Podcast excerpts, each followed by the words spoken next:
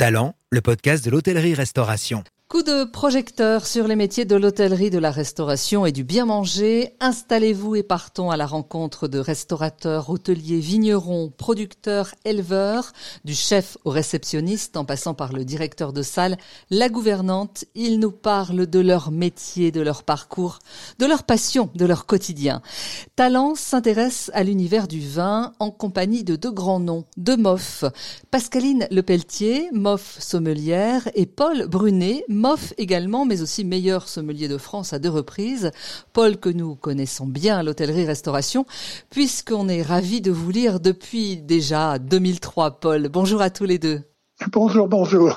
Bonjour. Bonjour. Pascaline et merci, merci à vous de, de, de, nous rejoindre pour ce podcast Talent. Alors on peut le dire avec un sourire, quelques années vous séparent tous les deux. Vous partagez la même passion, Pascaline, la passion du vin, c'est ça? Oui, du vin Et, des hommes, je pense aussi, et des femmes. tout à fait, tout à fait. 50 ans pratiquement d'intervalle, quoi. Hein, donc moi, je, suis à la, à la base, au tout début de, de, la sommellerie en France. Et puis Pascaline, bon ben c'est là, hein, c'est vraiment euh, ouf la grande, grande dame du vin. Alors, je peux me permettre de dire ça parce que elle ne peut plus rien pour mon avancement, mais vraiment, j'ai beaucoup d'admiration pour Pascaline. Pascaline, c'est plutôt agréable à entendre. Bah, surtout venant de, de quelqu'un comme, euh, comme Paul, hein, qui, euh, qui est très modeste, mais qui a, qui a contribué d'une manière euh, absolument exceptionnelle à faire de, de la sommellerie en France ce qu'elle est aujourd'hui, au niveau des talents, au niveau de la reconnaissance et au niveau de la base pédagogique, ce qui est absolument fantastique. Et voilà, donc oui, c'est ça. Je, je, rougis, vous voyez pas ça, mais je rougis euh, de l'autre côté. Moi aussi, je rougis, mais de plaisir. Alors, qu'est-ce que ça veut dire être passionné comme vous l'êtes tous les deux? Vous allez pouvoir me répondre tous les deux parce qu'avec vos mots à vous, avec votre cœur, avec vos tripes, on va dire, euh, passionné par euh, par le vin, Pascaline, passionné par les hommes, passionné euh, par la culture?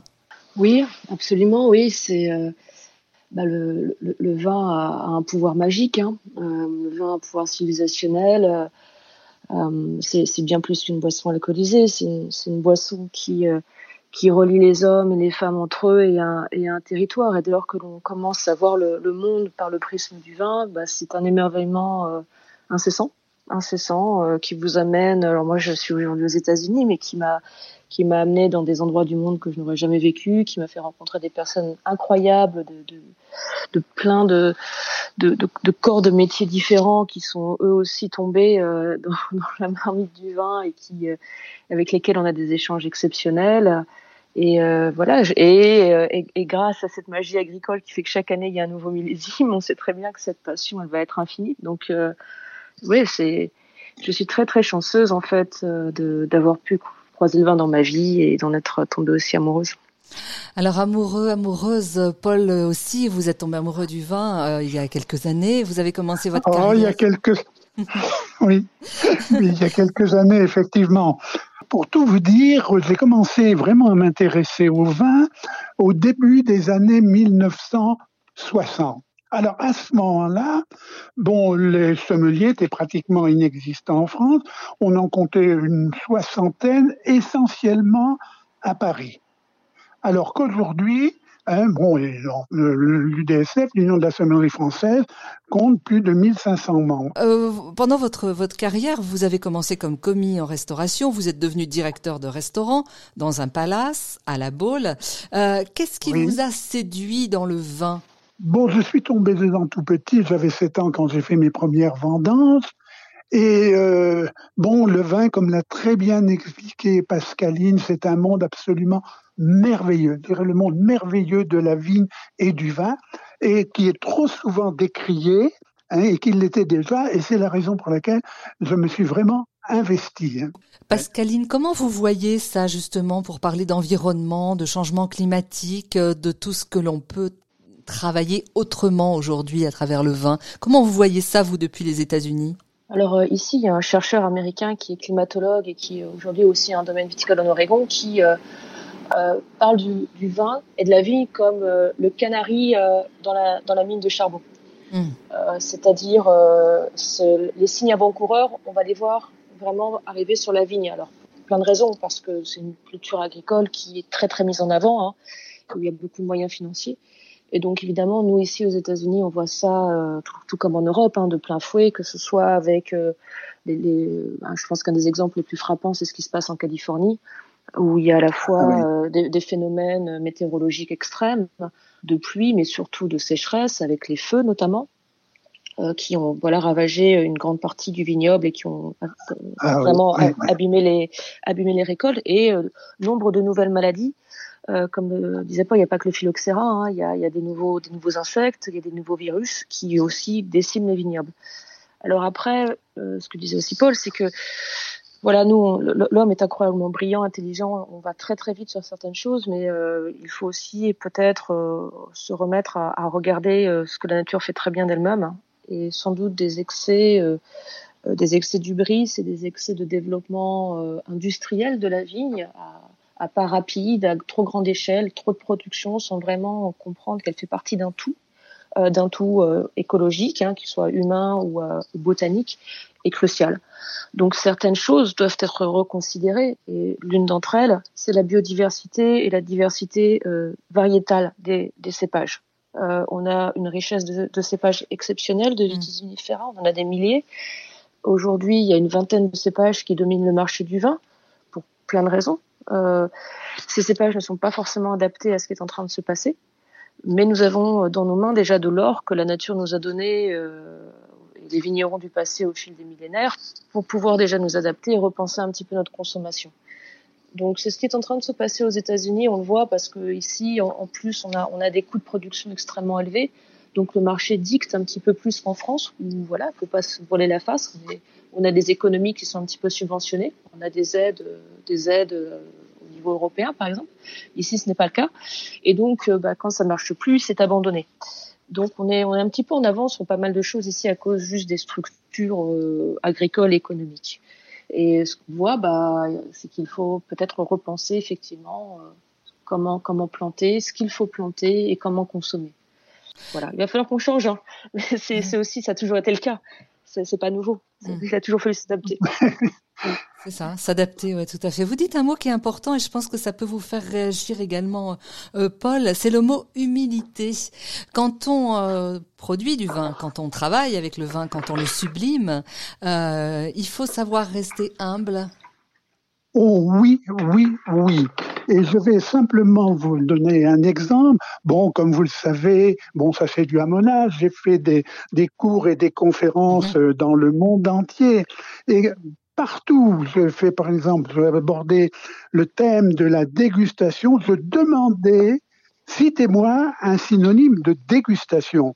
Alors là, que ce soit au Mexique, au Brésil, euh, en Afrique, etc., on me disait ben, analyse du vin, on me disait euh, découvrir les qualités, etc. Et je disais non, je mettais au tableau parce qu'à ce moment-là, on n'avait pas encore hein, euh, la clé USB. Je mettais au tableau dégustation égale école de modestie. Et le vin, en général, c'est l'école de modestie. Et surtout au niveau de la dégustation. Et là, je crois qu'on pourrait écrire un livre sur ce sujet. Hein, bon, mais tout à l'heure, euh, Pascaline nous a expliqué un petit peu hein, l'évolution de la viticulture euh, aux États-Unis, etc.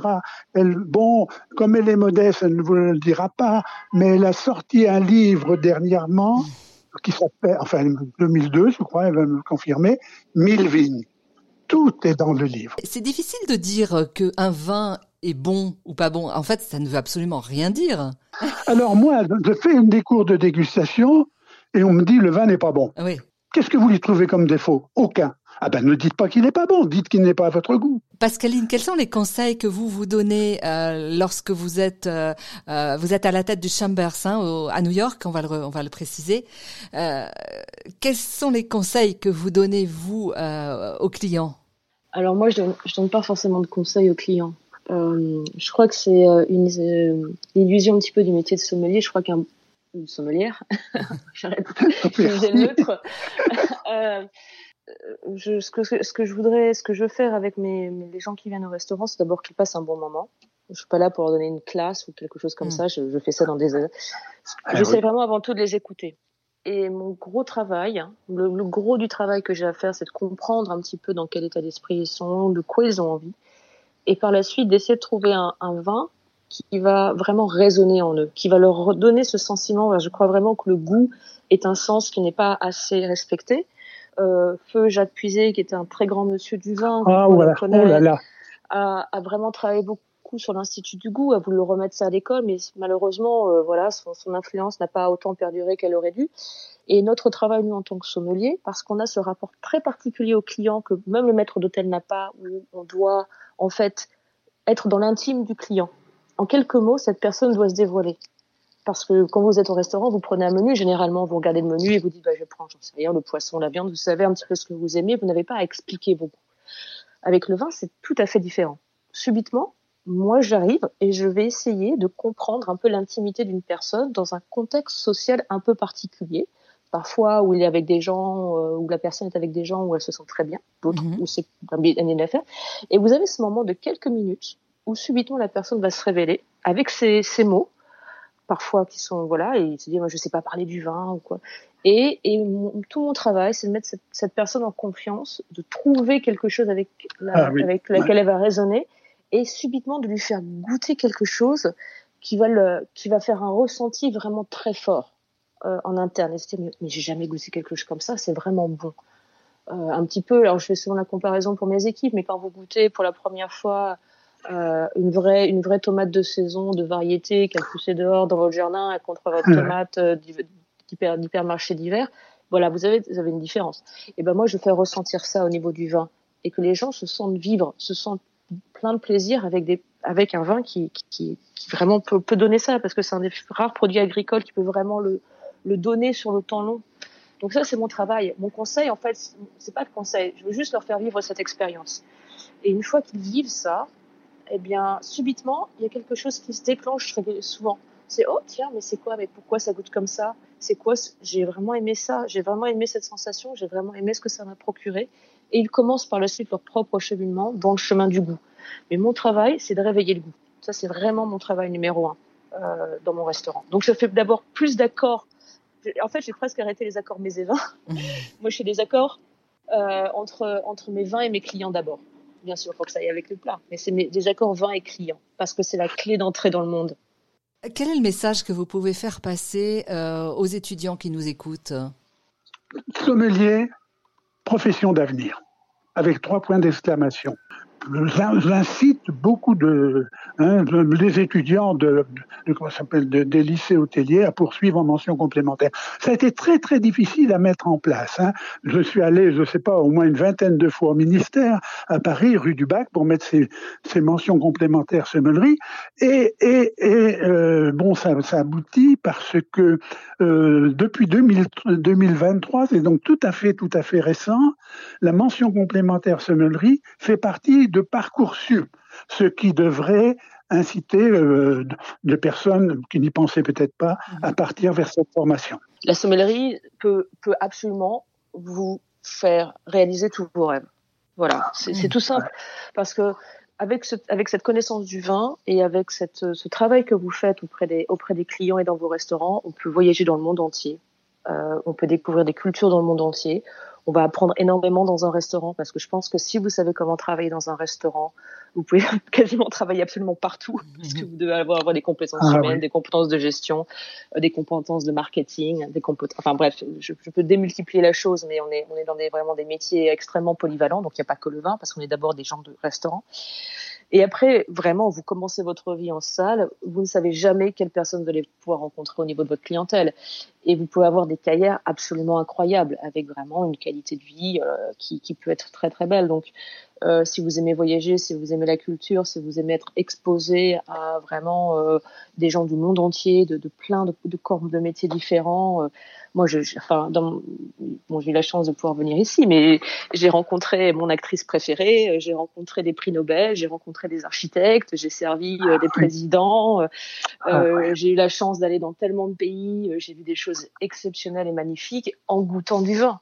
C'est-à-dire, euh, voilà, et en, ouvrant des flacons euh, dithyrambiques. Là, juste samedi dernier, j'ai encore eu la chance de goûter des chartreuses 1945. Euh, avec, voilà, et, tout ça dans, le plaisir du goût. Voilà, donc c'est un métier qui est fascinant, qui est exceptionnel. Euh, voilà, j'ai des amis aujourd'hui qui ont des carrières un petit peu hors du vin, mais qui, que ce soit dans la tech, que ce soit dans la mode, que ce soit dans l'architecture, et qui ont, qui ont commencé. Voilà, c'est une porte d'entrée super sur le monde. Talent, le podcast de l'hôtellerie-restauration, une émission proposée par Doris Pradal, à retrouver en podcast sur notre site internet l'hôtellerie-restauration.fr.